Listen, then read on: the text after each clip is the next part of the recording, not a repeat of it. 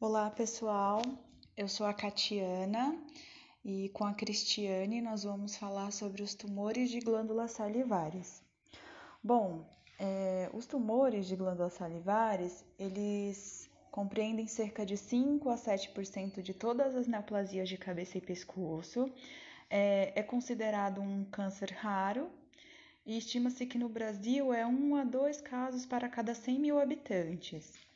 É, esse, tipo, esse tipo de tumor ele surge nas glândulas salivares maiores, que é nas parótidas, submandibulares e sublingual, ou nas glândulas salivares menores, é, dispersa por toda a mucosa que vai da boca até a parte inferior da faringe, é, com maior concentração na boca, especialmente no palato. É, tanto as glândulas salivares maiores quanto as menores podem desenvolver tumores malignos ou benignos. É, os tumores benignos são mais frequentes nas glândulas parótidas, é cerca de 60%, é, sendo o mais comum o adenoma pleomórfico. Ele é um, um tumor benigno, mas pode tem um risco né, de, de transformação para uma forma maligna se não tratado. É, quando os tumores se localizam nas glândulas submandibulares, é, cerca de 50% são malignos. Já nas glândulas salivares menores é entre 40% a 50%. E nas sublinguais a chance de malignidade aumenta, é de 75% a 90%. É, os principais tipos de tumores malignos que acometem as, as glândulas salivares é o carcinoma mucoepidermoide e o carcinoma adenoide cístico.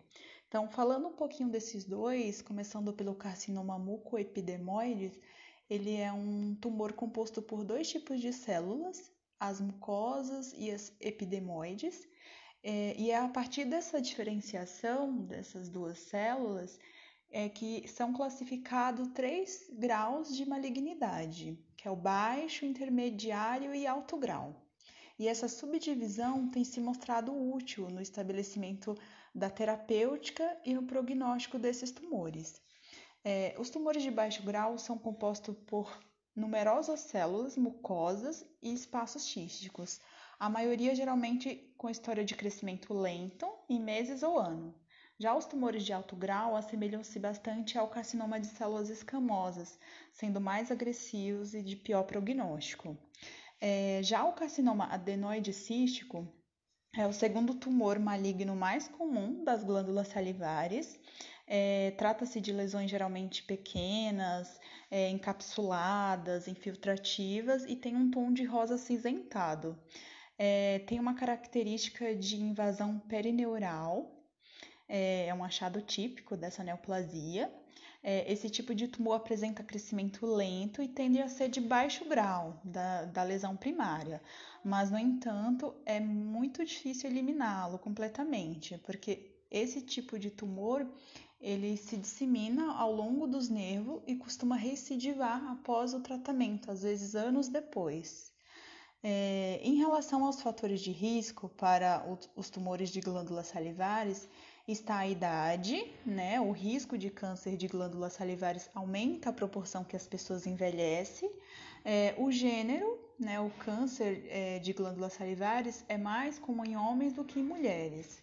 É, a exposição à radioterapia, é, principalmente a radiações, desculpa, é, é, geralmente radioterapia de região de cabeça e pescoço para outros problemas clínicos, aumenta o risco de câncer de glândulas salivares.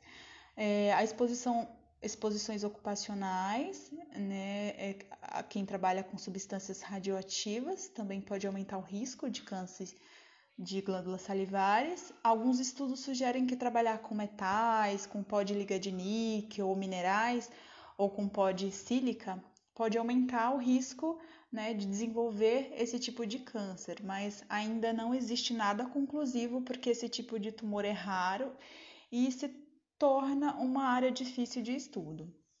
E também o tabagismo, que está relacionado a um tumor benigno que se chama tumor de Wartin.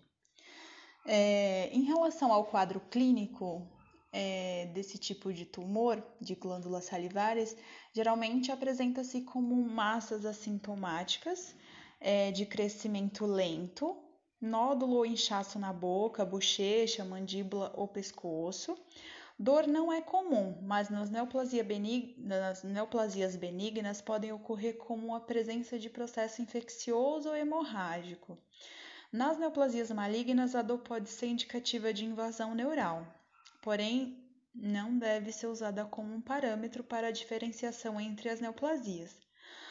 Pode também ocorrer a paralisia do nervo facial, né, é sugestivo de tumor maligno, mas também não é usado como um parâmetro para o diagnóstico, uma vez que pode ocorrer também é, pelos tumores volumosos, que são benignos, né? É, outros sinais sugestivos de malignidade é a fixação de massa e a indefinição em relação às estruturas adjacentes. Com relação ao estadiamento, que é uma forma de classificar a extensão do tumor e quanto afetou os gânglios linfáticos ou outros órgãos, é, no estágio zero, ele se apresenta como um carcinoma in situ, é, o câncer está limitado ao revestimento externo do ducto salivar, é, não atingiu os gânglios linfáticos nem produziu metástase. É, no estágio 1, ele tem 2 centímetros de diâmetro, hum, é, não alcançou tecidos próximos, não atingiu os gânglios linfáticos e nem produziu metástase.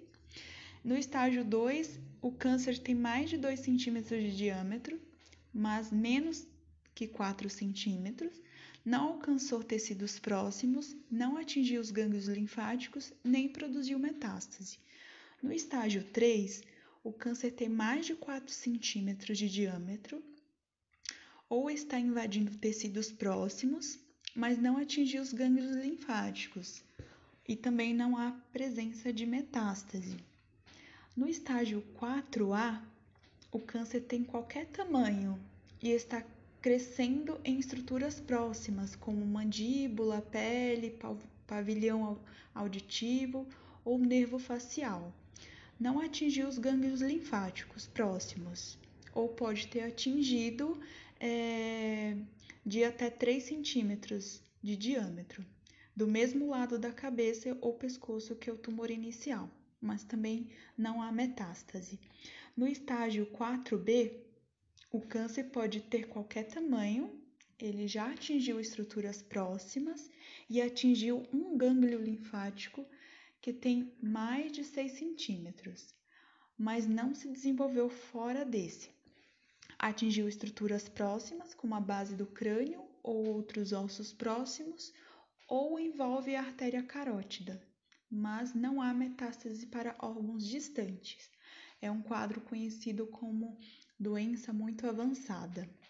É, no estágio 4C, o câncer pode ter qualquer tamanho e pode ter atingido estruturas próximas e gânglios linfáticos se disseminou para órgãos distantes, como por exemplo os pulmões.